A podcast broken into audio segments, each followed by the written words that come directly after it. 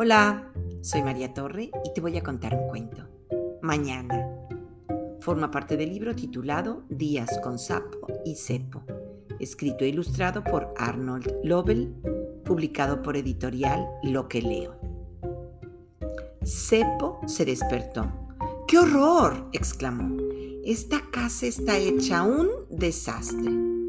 Tengo un montón de cosas que hacer. Sapo miró por la ventana.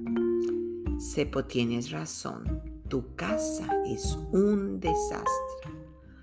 Cepo se tapó la cabeza con la sábana. Lo haré mañana, se dijo Cepo. Hoy pasaré el día tranquilamente.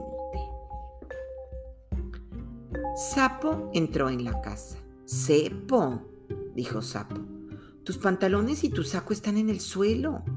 Mañana, dijo Cepo desde debajo de la sábana. El fregadero está lleno de platos sucios, dijo Sapo. Mañana, dijo Cepo. Las sillas tienen polvo. Mañana, dijo Cepo. Las ventanas necesitan una limpieza, dijo Sapo. Y las plantas necesitan agua. Mañana, mañana, gritó Cepo. Lo haré todo mañana. Cepo se sentó en el borde de la cama. ¡Ay! suspiró Cepo. Tengo tristeza. ¿Por qué? preguntó Sapo.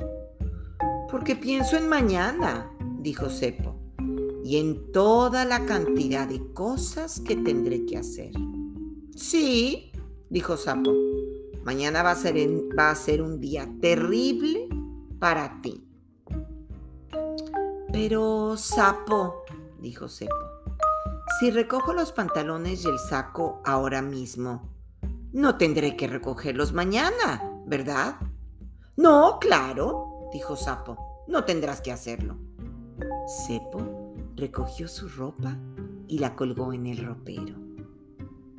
Sapo, dijo Cepo, si lavo los platos ahora, no tendré que lavarlos mañana, ¿verdad?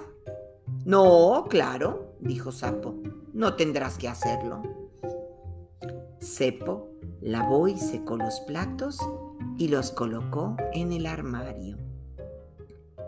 Sapo, dijo Cepo, si quito el polvo a las sillas, limpio las ventanas y riego las plantas ahora, no tendré que hacerlo mañana, ¿verdad? No, claro, dijo Sapo no tendrás que hacer nada de eso.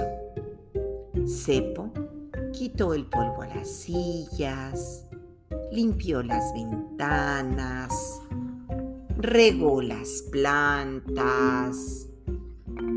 Bueno, dijo Cepo, ahora me encuentro mucho mejor. Ya no tengo tristeza. ¿Por qué?